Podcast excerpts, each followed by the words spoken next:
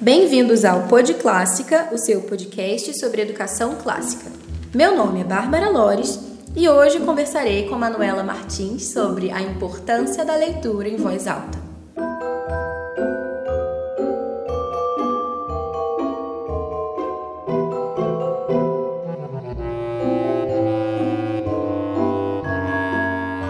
Olá, pessoal! Então, damos início a essa nossa terceira entrevista da segunda temporada do Pod Clássica. Hoje eu tenho aqui comigo uma convidada super especial, minha amiga e praticamente vizinha agora de Nova Cidade também, a Manuela Martins, que é mãe homeschooler de seis filhos já nascidos e um a caminho, que já está aprendendo antes de nascer, e também uma das fundadoras da editora Clássica Liber, que é a editora aqui no Brasil que está traduzindo e em breve vai lançar aí o livro The Well Trained Mind em português.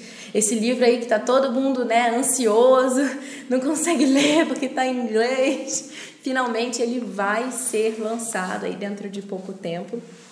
É, então, quero agradecer a presença da Manu aqui, né? Já intimamente chamando de Manu. e eu convidei hoje a Manu para conversar um pouquinho com a gente sobre a importância da leitura em voz alta. Recentemente, no Chá das 5, eu fiz um, uma introdução, digamos, né, a esse assunto, conversando sobre a importância da leitura em voz alta na formação de comunicadores, pessoas que saibam de fato se expressar, colocar as suas ideias com um vocabulário amplo. E se você ainda não ouviu esse episódio, já está disponível também lá no YouTube. Foi uma live do Instagram, mas a gente já é, colocou, está colocando lá no YouTube. Né? Quando esse episódio estiver no ar, já vai estar tá disponível. e mas tem mais coisas, né? Como fazer isso na prática? Como inserir essa leitura dentro da rotina da família? Que tipo de livro escolher? Então, chamei a Manuela, afinal ela tem bastante experiência com esse assunto, para dar algumas dicas pra gente. Então, bem-vinda, Manu. Bárbara, obrigada pelo convite. É uma satisfação estar aqui conversando com vocês. Ok, então vamos iniciando, né? Manuela, qual é a importância da leitura em voz alta? Por que ler em voz alta para os filhos? A leitura em voz alta é certamente a atividade mais importante na formação intelectual e talvez até na formação é, dentro da educação domiciliar de modo geral. A leitura em voz alta pode começar talvez até mesmo antes, quando a criança é bebê, não há um, e não há um limite de onde ela vai parar, né? Quando parar de ler em voz alta. Ela é fundamental na formação do imaginário. A gente está colocando, dando, oferecendo para a criança um banco de dados, de histórias, de possibilidades humanas e também um, uma fonte de linguagem humana. A criança vai formando esse banco de dados de como é a sintaxe, como é a língua culta.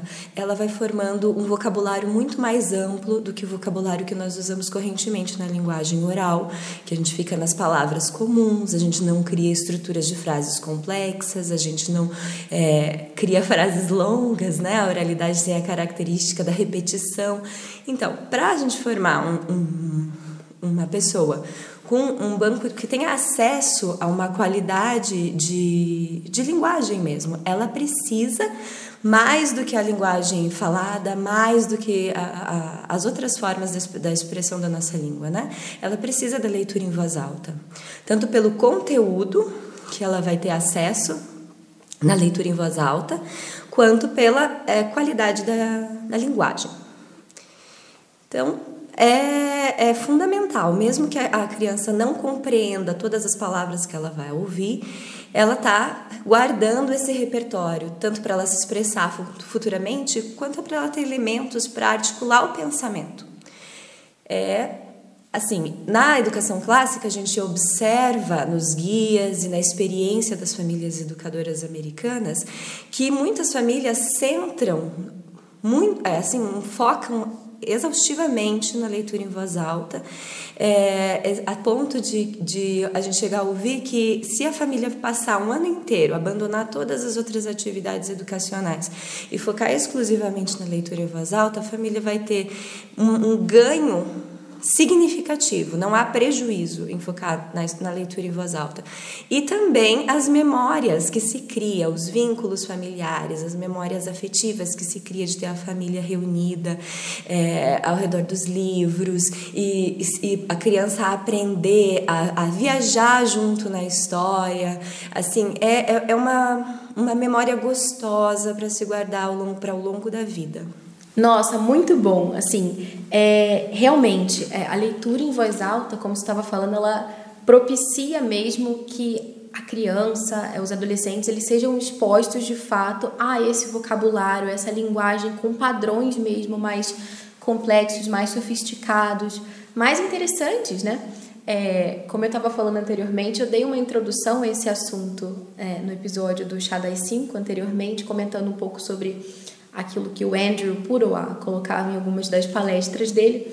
E é interessante que ele fala assim, né, que para que uma coisa saia da boca da criança, é importante que ela primeiro entre né, na cabeça da criança. E ele falava é, também é, que é engraçado que às vezes a gente tem essa ideia de que ah, a memorização, por exemplo, de, de poesias, né? Porque nessa palestra ele se centrava em dois aspectos da formação de comunicadores, né? A memorização de poesias e a leitura em voz alta. Às vezes a gente tem essa ideia de que a memorização é, é uma coisa que trava a criatividade, no sentido de que ah, você tem né, coisas memorizadas, então você não é criativo, você não é espontâneo, você é, mas assim, é, é, a coisa mais absurda, afinal só Deus cria do nada, né? Para que a gente crie alguma coisa, é importante que, assim, é, a criação humana é isso, a criatividade humana consiste em combinar elementos que não foi você que inventou, né? Você inventa uma combinação diferente desses elementos, mas é, os elementos em si você não cria. É. Então, é, sei lá, se você imaginar, por exemplo, um, um a, eu dei um exemplo engraçado no, no episódio, eu vou repetir a mesma coisa. Uma barata numa cadeira de rodas é, com um pincel nas mãos. Tudo bem, você nunca viu isso né, na sua vida, mas você já viu uma barata, você já viu uma cadeira de rodas, você já viu um pincel, você sabe que as pessoas seguram o pincel com as mãos, então você combina todos esses elementos e você produz sim uma coisa criativa, mas você não inventou essas coisas do nada.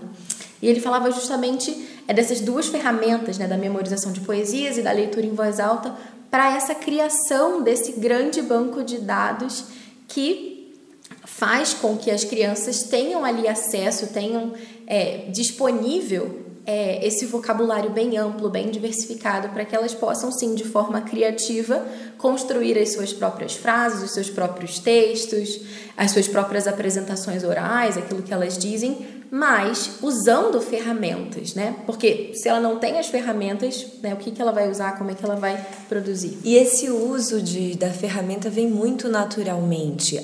Aquilo passa a fazer parte realmente do pensamento da criança. Ela tem aquelas palavras para articular e qualquer pessoa que converse com uma criança que foi exposta a é, uma leitura em voz alta assim, repetitiva, repetitivamente, né, com uma frequência, vai perceber que ela tem um, um vocabulário acima do vocabulário corrente de uma criança da mesma idade.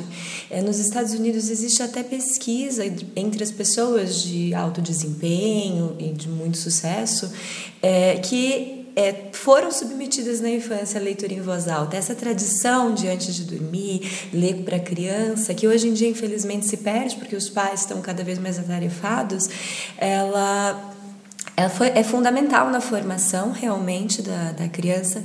Eu observo nos meus filhos, nas minhas filhas, por exemplo, as mais velhas, né, que quando elas começaram a escrever, elas usavam colocações pronominais completamente é, que nunca tinham sido trabalhadas. Evidentemente, a gente não trabalha isso na, na, na alfabetização, isso vai vir posteriormente, mas ela já tinha isso na cabecinha dela, né? Foi só uma questão de ensinar o uso, usar o hífen, Porque quando ela vai expressar, ela vai acessar o quê? Ela vai acessar o que ela teve acesso. E ela não tem condições, uma criança que ainda está é, desenvolvendo a fluência, está decodificando, está concentrada em ver como as sílabas se combinam, qual é a palavra que vai sair, não tem condições de ler autonomamente um texto dessa qualidade literária ou dessa qualidade expressiva. Mas onde que ela vai ter acesso a isso? Na leitura em voz alta. É, então, realmente, é, os benefícios não são, não são poucos, realmente, da leitura em voz alta. Muito legal. Você estava comentando é, sobre isso, eu me lembrei também, é, especialmente, do caso de uma família homeschooler que o Andrew coloca nessa palestra. Ele menciona assim esse caso assim bem emblemático. É, é um pai homeschooler que ensina os filhos, né? Eu não sei exatamente o que aconteceu com a mãe, se ela faleceu, não sei bem. Mas é um pai que mora no Alasca, pense, e ensina os filhos em casa. São dois filhos. E acho que é um menino e uma menina, mas eu não tenho certeza. E é, todas as pessoas ficaram muito impressionadas porque os resultados que é, os filhos dele tiveram em exames né, de é, avaliação da aprendizagem, assim, os exames mais padrões lá que tem, é, eles assim tiraram notas excelentes e as pessoas ficaram impressionadas, né? O que, que ele faz, né? Como é que esse homem ensina isso? Como é que ele ensina aquilo? E aí perguntaram para ele, ele falou: a gente lê em voz alta. a gente fica lendo vários livros em voz alta, basicamente. Então, pra, acho que praticamente a única coisa que ele fazia, não sei se ele fazia mais alguma coisa, mas o que compreendia a maior parte do tempo, se não todo o tempo do ensino dele em casa, era a leitura em voz alta com os filhos dele. E às vezes a gente tem essa cultura, né, de que ah, é, quando o meu filho começa a ler, é o momento em que eu paro de ler em voz alta para ele, né, porque ele já pode ler sozinho, né. É, e aí vem uma outra questão, né? Que algumas pessoas podem é, estar se perguntando agora, né? Tudo bem, mas se eu continuar lendo em voz alta para o meu filho, mesmo quando ele já sabe ler, como é que ele vai desenvolver a independência dele enquanto leitor? Né? Será que esse processo de leitura em voz alta não atrapalha a independência dos filhos? Com certeza não. É, são duas situações diferentes, né? Existe a alfabetização no processo de decodificação, depois existe o treino da fluência em leitura, que vai desenvolver a, a velocidade, e para isso a, a, criança precisa ter o vocabulário, precisa formar né, na, na mente a figura das, das palavras. Então, assim, o desenvolvimento da leitura autônoma é um treinamento, é um trabalho, é um aprendizado. E esse repertório que a criança ganha, ganha com a leitura em voz alta é outro, porque a criança que aprendeu a ler não necessariamente ela vai ter o mesmo nível de compreensão da leitura que ela está lendo, porque ela ainda está focando em aspectos mecânicos da decodificação. E a, quando ela escuta, ela está concentrada no que ela está ouvindo.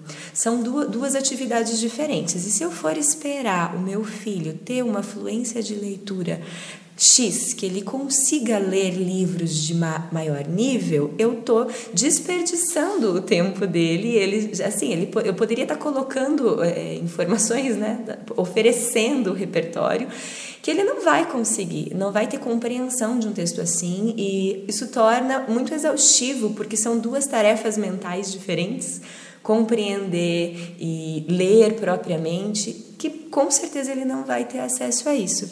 Tem um pai educador americano que ele tem muitos filhos e um deles era severamente disléxico. O menino só foi ler aos 11 anos. E esse menino, é, lógico, causou muitas preocupações para a família e foram, foram anos de, de tentativas ali, né, de, de torná-lo um, um leitor, principalmente um leitor competente. Mas ao longo desses anos, a família proporcionava para eles muitos audiobooks, o que no nosso país, lamentavelmente, é um mercado bem restrito ainda, né? Por enquanto, por, por enquanto. enquanto. Mas o que, que aconteceu com esse menino? A família lia em voz alta, era uma família que se reunia para fazer leitura em voz alta, E ele ouvia, nesse tempo que ele não tinha ainda dominado a, a leitura autônoma, ele ficava fazendo leitura em voz alta, né? Porque audiobook, na verdade, é isso, é. né?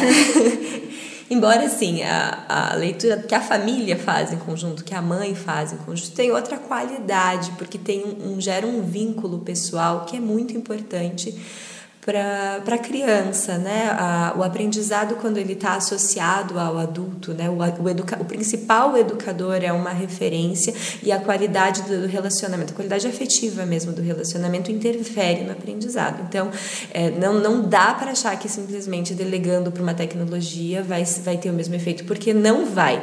Mas a criança que gosta de ouvir leitura em voz alta, ela vai estar tá muito mais predisposta a ouvir um audiobook com atenção.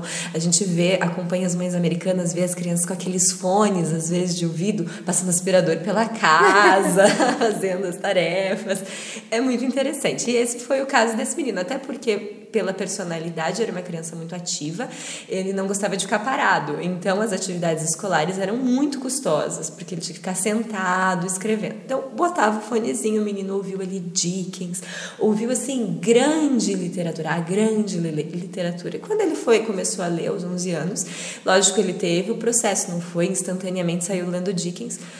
Mas o que aconteceu? Quando ele chegou aos 15 anos, ele já tinha, já era um, já se expressava, já produzia textos, já tinha assim é, superado o nível dos pares tremendamente, porque o repertório que ele recebeu na leitura em voz alta foi é, preciosíssimo, muito maior do que o que a mãe que o filho começou a ler lá, muito cedo, alfabetizou com dois anos a criança, sexo, sexo é possível, alfabetizou a criança muito cedo e eu assim, agora eu tô livre, né? Agora eu vou fazer minhas coisas enquanto ele lê. Assim, você tá perdendo de desenvolver uma outra capacidade. Uma coisa é a leitura autônoma, que é importante, o filho está lendo, tem um, um, planejamento diário de desenvolver a fluência de leitura.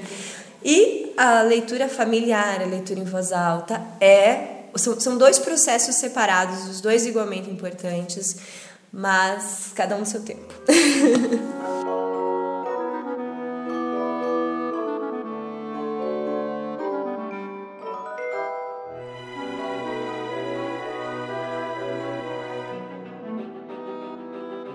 E você dizia que esse menino superou os pares, né? E também é, é, tem que ser assim, né? Porque afinal, se a gente for observar, é, eu toda hora falo do Andrew Puro, mas nessa é, é porque essa palestra é tão sensacional, Ai, assim, eu gosto tudo. tanto dessa palestra que é, esse, é, é, essa história é o filho dele. Pois é.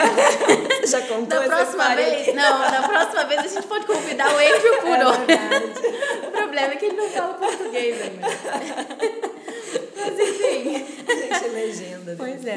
Não, não dá, não dá pra legendar porque é podcast. É verdade. Não vai dar. Faz tradução simultânea. Pois é, fica bem engraçado. No fone esquerdo, o áudio original, no outro fone direito, a Bárbara. É. Mas ele, ele tava comentando nessa palestra que assim, né, é, voltando àquilo que eu estava falando anteriormente, dessa formação desse repertório é, que vem muito através dos ouvidos, né? E ele estava comentando assim, né? O que é que os nossos filhos, né? de onde é que os nossos filhos recebem a maior parte dessa desse input, né? Desse, dessa daquilo que eles recebem mesmo de linguagem ao longo do dia. De onde vem essa linguagem? Ele estava comentando, né? Que em média é, as crianças em geral, né, grande parte delas recebem principalmente dos pares e da mídia. Então, dos pares, no contexto de escola, por exemplo, a criança que passa muitas horas na escola e está ali em contato com crianças que são da mesma faixa etária, enfim. Ele fala que esse é o pior cenário possível, assim, para você receber é, né, esse banco de dados correto, sofisticado, porque é, as crianças fazem o menor esforço possível e se compreendem. Né? Quando você tem é, um ambiente multisseriado, por exemplo, que você tem a criança e tem crianças mais novas do que ela, por exemplo, ela, ao estar em contato com crianças mais novas, ela meio que se coloca no papel de tutor, de mentor, de mestre ali daquelas crianças, ela se sente como exemplo. Então, ela necessariamente, né, em geral, ela vai ao, é, adaptar a sua linguagem, vai procurar usar uma linguagem mais correta para que as crianças pequenas compreendam né, como falar e não falem de uma forma errada. Ela vai se colocar no papel ali de quem ensina, né? então ela vai falar de uma, né, vai usar o seu melhor vocabulário com aquela criança de uma forma que seja compreensível. Quando ela está com crianças mais velhas, também ela vai estar tá sendo exposta ali a um vocabulário mais diversificado, a estruturas frasais mais complexas. É, então ela ganha, né? Seja estando com crianças menores do que ela, seja estando com crianças maiores do que ela. Mas só com crianças da mesma idade não tem nada disso. Então é, você fala qualquer coisa, todo mundo já entendeu, já riu, já achou graça, já fez sucesso. Então, e o outro caso é a mídia, né? E a gente também não pode dizer que a nossa mídia hoje seja uma grande fonte de padrões de linguagem correta e, e complexa e sofisticada. Não, né? Muito pelo contrário. Então, o que, que resta, né? Resta aquilo que a gente ouve da família, né? E aí é, ele coloca um exemplo assim, né? É, que o cenário ideal para ele de um jantar seria isso, né? A gente senta com paz, está ali comendo uma comida boa, conversando sobre um assunto interessante, é, filosófico ou de arte, e todo mundo ali tem uma contribuição. Quando na verdade o jantar é aquele caos, ah, para de bater no seu irmão, mantenha esse garfo na mesa. E assim, é uma grande luta para que todos consigam se alimentar e sobreviver a esse processo. E né? E aí ele fala também, né? É, é da família. Então, é, não é que ao longo do nosso dia, aquilo que a gente fala para os nossos filhos, não é que eles recebam também uma linguagem muito correta e sofisticada, né? Porque a gente passa também grande parte do nosso dia nesse exercício de manutenção e de apagar incêndios e de eliminar o caos, né? Tipo, menino, vai guardar a sandália! Tira o dedo da tomada! Não puxa o cabelo da sua irmã! Então, assim, né, todo aquele cenário, assim, né, um pouco é, ideal de né, um ambiente domiciliar com uma linguagem. Também, assim, na prática do dia a dia, claro que a gente não vai falar coisas erradas, né, e tudo isso, mas não tem um momento, assim, com aquela é, aquela variedade de vocabulário que seria né, tão interessante. E aí que entra a leitura em voz alta, né, que é esse momento específico para isso, né, que é aquilo que você estava falando. É, mas então é, eu queria te perguntar assim, né, com base na sua experiência, né, de mãe grávida do sétimo, como é que funciona essa leitura em voz alta dentro do contexto de uma família numerosa? Por quê? É, às vezes as pessoas pensam assim, tudo bem, ler para um filho, ler para dois, ok, mas ler para seis, com idades diferentes. Quantos anos tem sua mais velha? Minha filha mais velha tem 11 anos. E o mais novo? O mais novo tem um ano e meio. Pois é. E o bebê da barriga? o bebê da barriga tem cinco meses, eu acho. então, como é que funciona, né? Essa leitura em voz alta para esse público aí tão abrangente. Então, na verdade, é uma coisa que eu aprendi conforme os filhos foram chegando é que quanto mais é mais fácil. Assim, a família numerosa, a, a logística, logística fica mais demorada. Qualquer coisa que nós vamos fazer demora mais porque tem que assessorar várias crianças.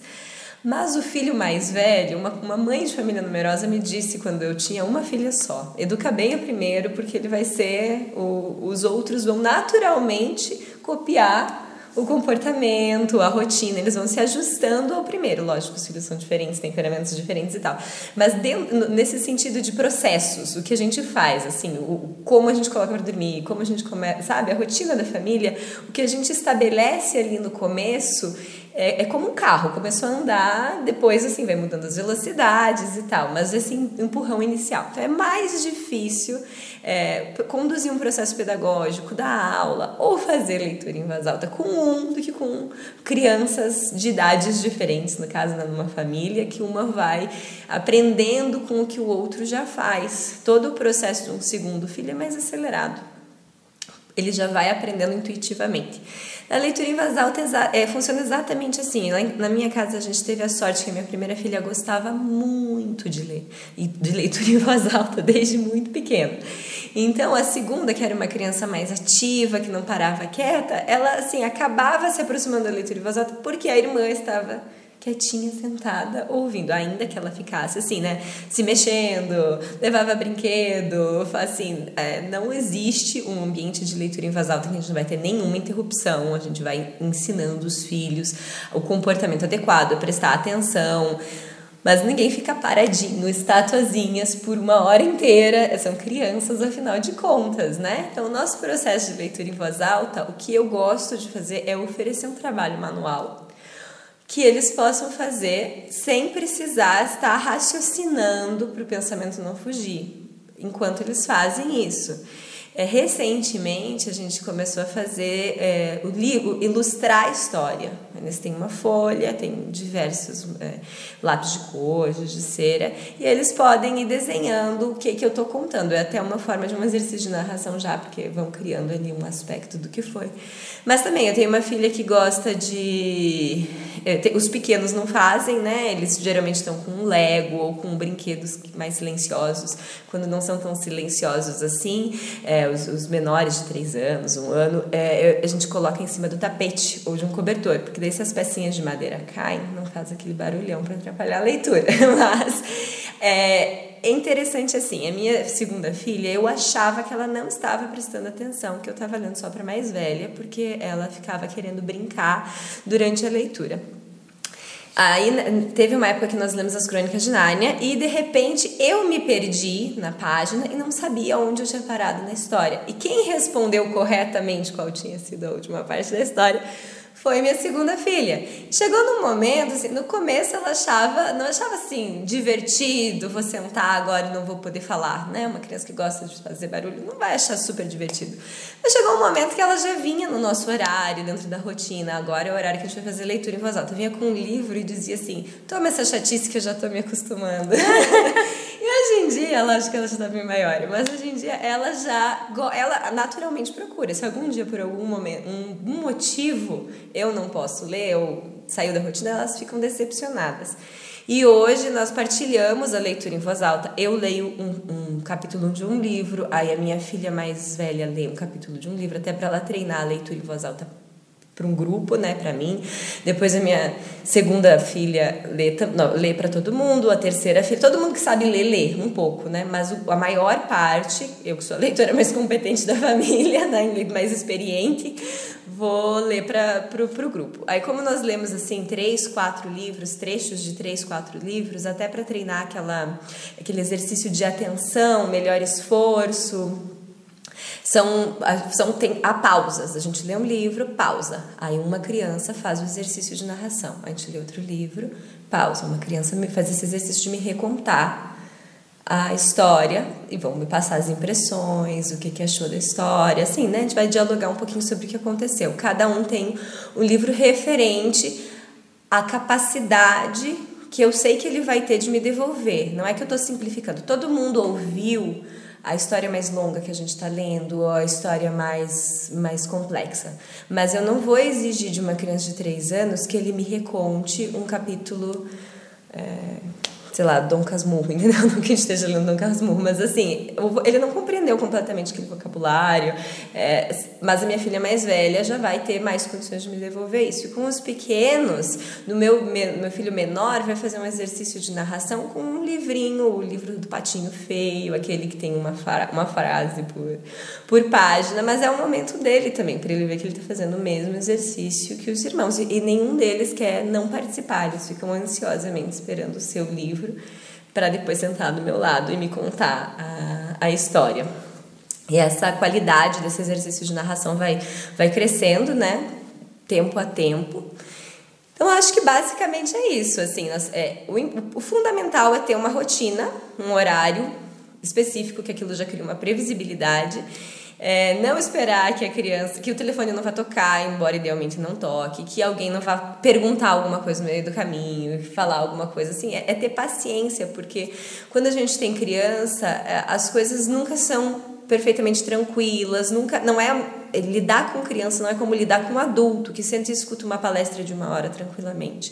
A criança precisa de movimento, então ela vai tentar se movimentar, né? É oferecer essas, essas oportunidades de fazer um artesanato, de dar um livro de colorir, oferecer coisas manuais para a criança fazer e seguir com a leitura, selecionando leituras boas principalmente, não livros ruins, né? Uma literatura pobre, que eu estou desperdiçando, não que seja proibitivo, mas eu estou perdendo uma oportunidade educativa, né? Então, é isso. Nossa, muito legal. Mas assim, você falou da sua experiência com várias crianças, diferentes idades, como é, fazer isso de uma forma alegre, né? Mesmo com as dificuldades de sempre. É, mas queria te perguntar assim, porque tem muitas mães que podem estar ouvindo e que talvez queiram ter muitos filhos, mas a princípio tem pouquinhos. tem um, tem dois, e são pequenos em geral, né? E o que, que você recomenda assim para as mães de filhos pequenos de como começar essa prática da leitura em voz alta? Porque afinal você falou né, que é, quando a gente é, começa bem com o primeiro filho, os outros vão seguindo no ritmo. Né? Então, como iniciar isso de uma forma boa e dicas práticas mesmo com crianças pequenas, né? O que ler, é, porque às vezes as mães elas ficam um pouco assim, né? Só na leitura dos chamados picture books, né? Aqueles livrinhos que tem mais gravura do que texto. Será que só esse mesmo tem que ser o foco? A partir de que idade a gente pode de repente já começar com os textos um pouquinho mais longos? O que, que a sua experiência aí pode nos ajudar? Então, é, as diferentes personalidades de crianças vão responder de modo diferente à leitura em voz alta. Mas o ideal é que a gente não fique só nos picture books mesmo, é, porque é limitar bastante, mesmo para criança pequena, o texto longo, a, a história, né? Vários tipos de, várias qualidades de histórias vão ser importantes para formar aí, o repertório dela. É, os livros ilustrados e com a história bem objetiva, eles cumprem um papel importante para a criança pequena, para ela conseguir, na hora de te devolver uma, o que ela entendeu, o que ela observeu, é, construir uma, a reconstruir, recontar a história com mais facilidade. Por exemplo, uma versão resumida da Chapeuzinho Vermelho, com bastante figura, a criança pode visualizar pela figura ali o os passos da história, né? remontar a história. E algumas dessas histórias são bastante envolventes para a criança, o livro ser colorido e tal. É, até certo ponto, até isso é bastante questionável, porque hoje em dia, nessa cultura do excesso de estímulo, né, alguns livros também não são tão bonitos assim. É, esse trabalho da seleção dos livros é desafiador. É interessante que no, no excesso, às vezes, é mais difícil, tem uma tirania aí na escolha, né? Mais difícil selecionar um bom material. É, do que quando a gente tem menos opções, mas existem alternativas realmente muito bonitas e muito boas. Mas assim, não são só essas leituras. O ideal é que não seja que o nosso momento de leitura em voz alta não se restrinja só a livros curtos, a adaptações, a livros pensados para a criança. Embora não seja ruim, né? Dá para oferecer isso também, mas só isso é muito pouco. É, eu gosto de oferecer para os meus filhos várias, uma variedade de, de, de, de opções mesmo.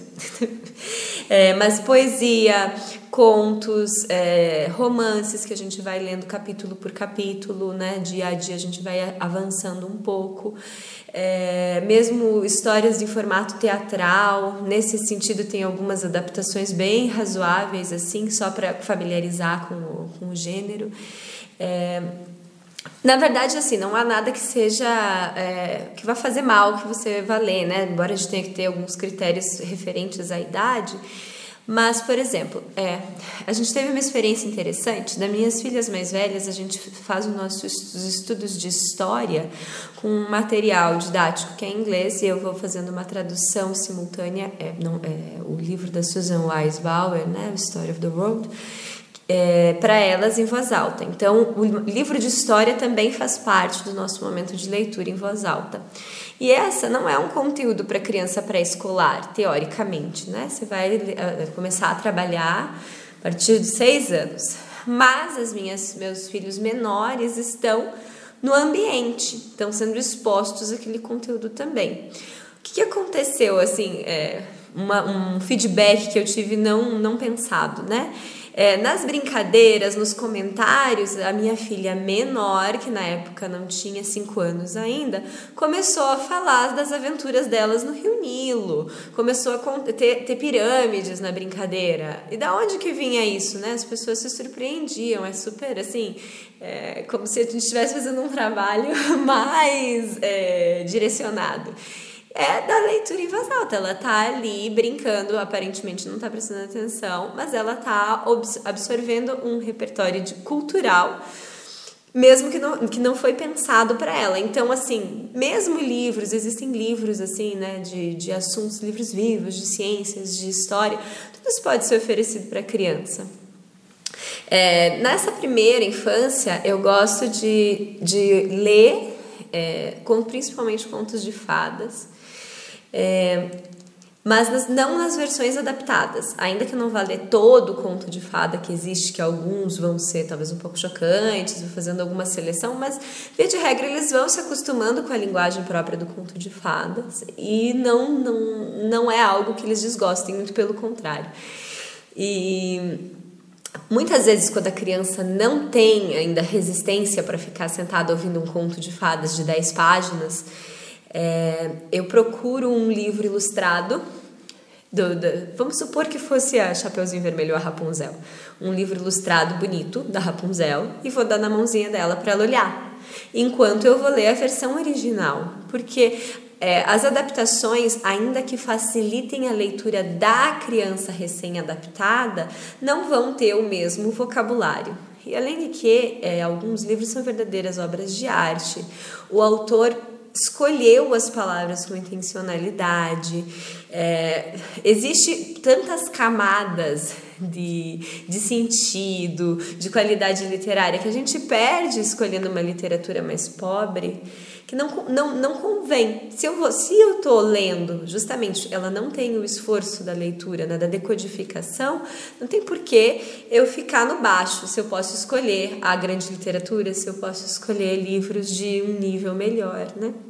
Então, lógico que a criança não pode criar um, uma antipatia pelo, pela, pela literatura, ou pelo estudo, ou pela vida intelectual, porque ela está sendo submetida, forçada a algo que ela ainda não tem maturidade. A gente tem que ir medindo. Às vezes é mais interessante dividir o momento de leitura em voz alta em pequenos momentos ao longo do dia, porque o meu filho não consegue. Se eu tenho um só, né? Porque quando tem mais é mais fácil eles ficarem mais tempo.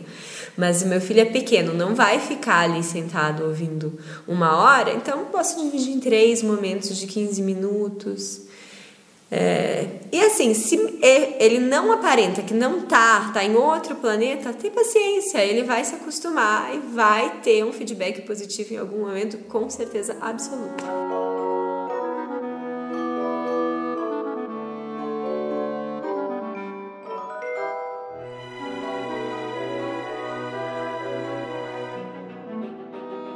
E assim, o que, que você recomenda com relação a, ao tipo de livro a ser selecionado, né? Porque às vezes os pais eles ficam um pouco perdidos, né? Seja indo numa livraria, seja vendo listas de livros na internet.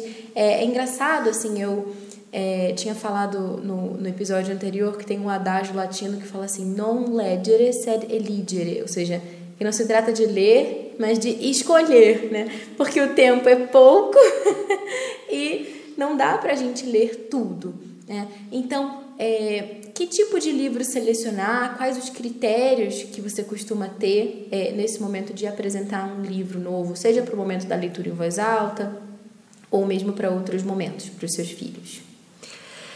Assim, é, quando a gente começou a desbravar esse, esse, esse uni, uni, é, universo da educação clássica, é natural que a gente vá buscar as nossas referências na experiência dos países onde o homeschooling já é uma tradição, onde já se vive, já se aplica, já se tem uma geração formada, já se tem resultados.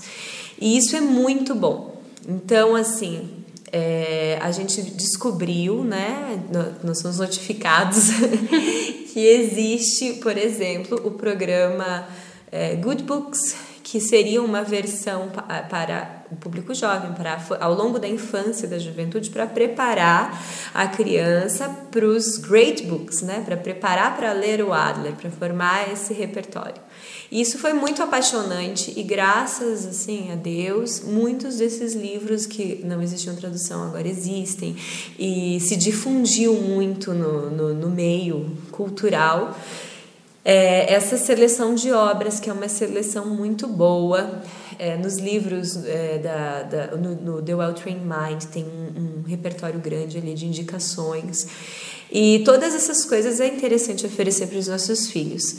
Mas conforme a gente vai é, vendo o porquê dessa seleção de livros, por que o autor fez essa seleção de livros, a gente se depara com esse conteúdo do Andrew Padua que a gente estava vendo, da formação é, linguística também. Não só a história que está sendo contada, que ela já tem um valor imenso na formação do imaginário, na formação humana também da criança, essas histórias são importantes, mas a qualidade do texto é, em termos de linguagem. E o que, que eu comecei a perceber recentemente, que é um critério é, que eu tenho adotado que essas obras, mesmo que sejam boas traduções, um bom tradutor, ele tem a limitação do que foi escrito. Ele não está recontando as, livremente a história. Ele está tentando alcançar um equilíbrio entre o, aquela frase, a melhor é, tradução para aquela frase em português.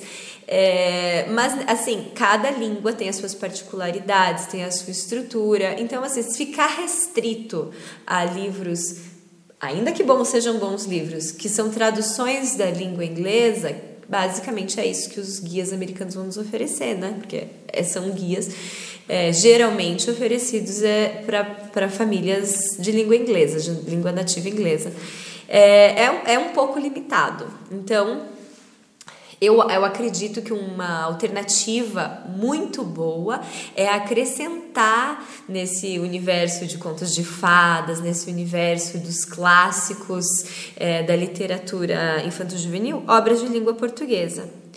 É, todo mundo conhece e valoriza, por exemplo, Monteiro Lobato, mas a nossa literatura infanto-juvenil também tem outros títulos é, que são muito bons. Eu tenho oferecido esses, esses livros na, em, na, nos nossos momentos de leitura em voz alta para os meus filhos e tenho me surpreendido justamente com o nível do vocabulário. Não é o nível do vocabulário corrente nos outros livros, e são livros voltados para eles. Livros que minha filha de 9, 10 anos já lê com tranquilidade, livro que alguns livros da minha filha de 6 anos também consegue ler. É, por exemplo, tá na nossa cultura as histórias da, da carochinha, mas se perdeu. A gente não vê essa indicação corrente por aí. E são contos muito interessantes do Figueiredo Pimentel. São assim, a gente encontra alguns volumes, assim é muito semelhante à proposta que se tem, que o Andrew Lang tem lá de, desse desse compêndio de histórias. Trazer essas histórias assim enraizadas na nossa tradição cultural é muito interessante, porque está oferecendo um tesouro dentro da nossa língua. É, outra coisa, com certeza, são as, as poesias, né? Nós temos vários uh, poetas de nome, de tradição na nossa cultura que escreveram poesias voltadas para a infância, Cecília Meirelles, o Olavo Bilac, Vinícius de Moraes, Vinícius de Moraes é, Mário Quintana. Mas assim, eu recuperei recentemente a Francisca Júlia, eu achei, descobri nessa pesquisa, né, de o que foi produzido para criança. Eu não conhecia e achei assim, está sendo muito gostoso trabalhar com os meus filhos é, a literatura que ela produziu. É, tem, os, tem contos, um livro de contos do Duque Estrada, o nosso compositor do nosso, nosso hino. e um nível de vocabulário muito interessante, uma série de contos é, escritos para o público infanto-juvenil. É, nós encontramos também o, o, o Cônego Schmidt, que escreveu contos assim moralizantes e as histórias são bem envolventes, bem vivas assim. A minha filha lê e vem toda animada me contar. É, inclusive, o fundador do gênero infanto-juvenil no Brasil é o Thales de Andrade. Assim, ele, ele concorreu com o Monteiro Lobato por essa, essa primazia, mas ele publicou antes e tem uma série de livros dele muito interessantes também. A gente, lógico que pra, tem que garimpar nos sebos, né? Tem que. Estante virtual na veia. É.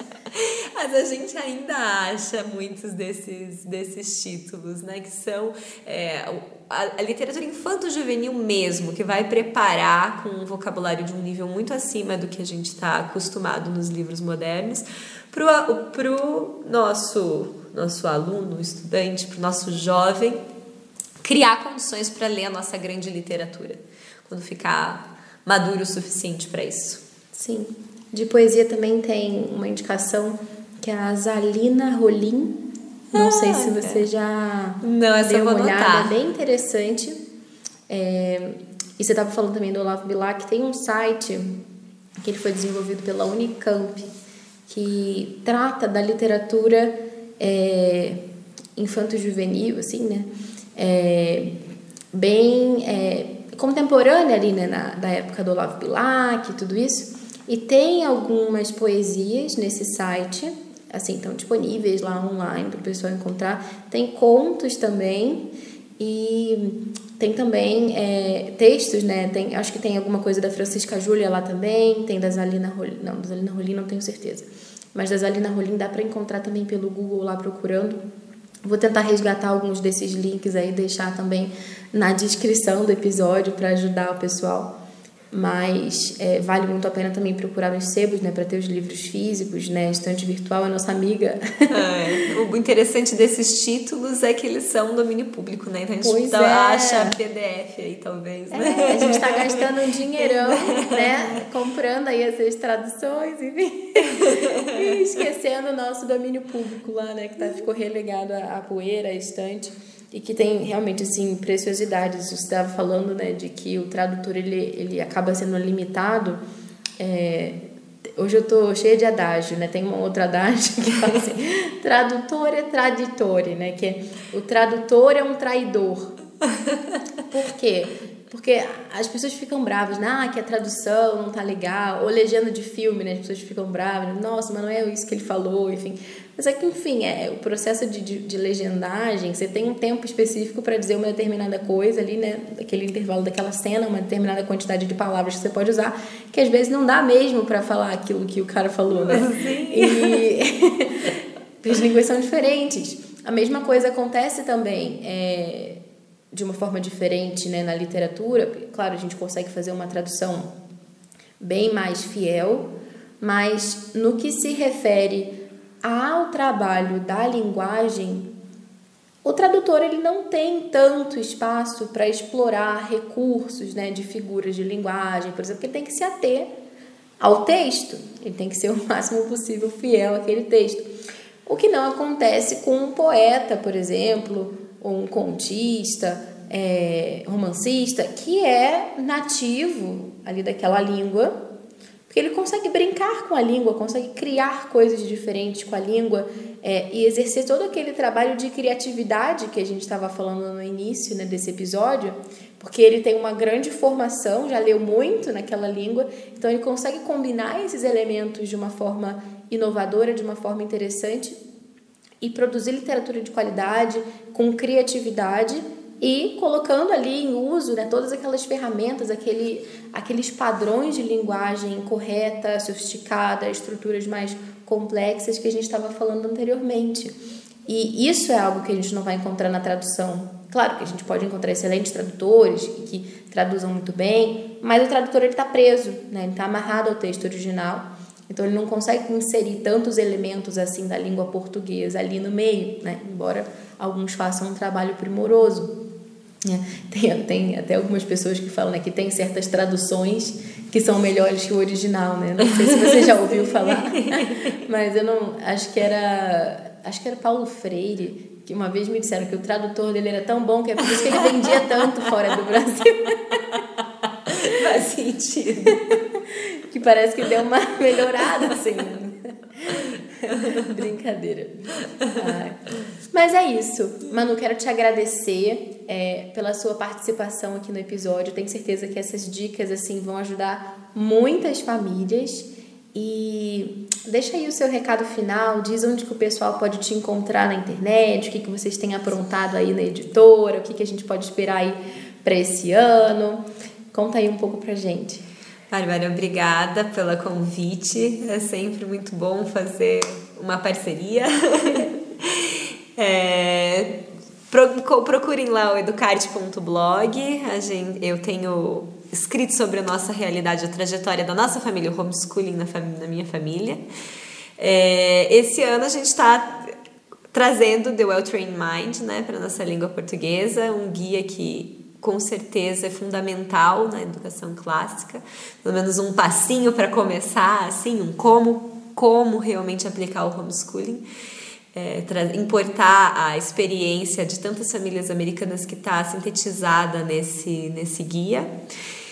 E outros, outros projetos vão vindo também, né? A nossa, nossa ideia, nosso projeto familiar é realmente é, oferecer para outras famílias as coisas que a gente teve acesso justamente por causa da língua inglesa, né? O que a gente é, um pouco do que deu certo para gente oferecer para outras famílias. Por falar em língua inglesa, você está estudando bastante também agora, né? é, tô estudando. Conta pra gente aí, o que, que você está estudando agora? Olha, por indicação da nossa querida Bárbara. Mentora. Ela foi aqui. Eu estou fazendo um curso para ser tutora clássica futuramente, né, da Classical U. E tem sido uma experiência muito boa. Um, os, os livros que os principais títulos eu já tinha tido acesso, né? O, o Ensinando Trivium, por exemplo. Mas esses professores com, que estão assim inseridos mesmo na, nessa tradição de educação clássica conseguem trazer é, um outro olhar, assim, né? Que a educação clássica realmente é um tesouro que tem muitos olhares sobre, sobre como vivenciar, como aplicar. E tem sido muito bom aprender esse conteúdo todo com nessa síntese de bons professores, né? E é isso aí. Muito bom. Como você estava falando, é uma tradição clássica, né? Você estava falando aí desse livro do Ensinando Trivium. Anteriormente você falou do The Well Trained Mind. E você estava falando antes do Adler.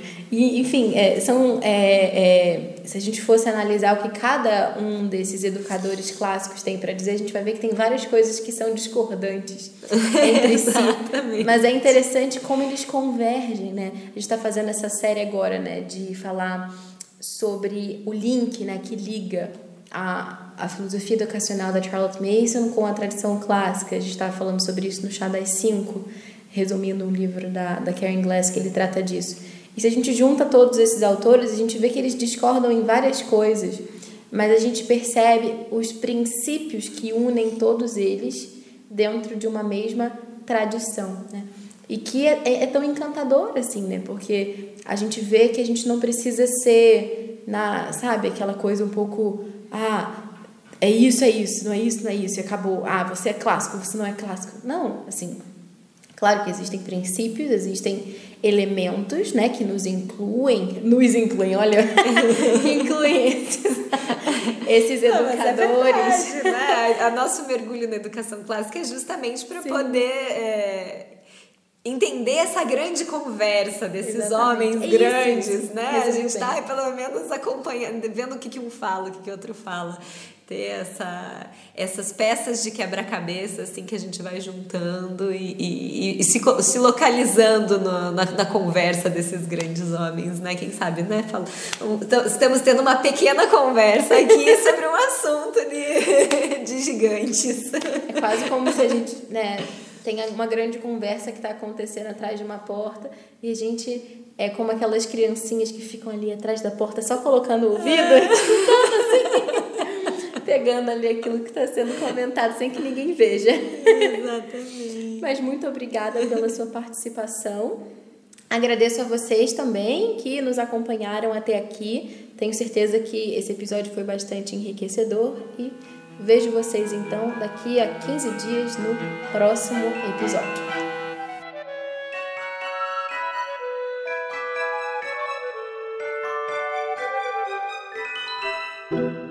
Você ouviu o Pod Clássica, segunda temporada, episódio 21.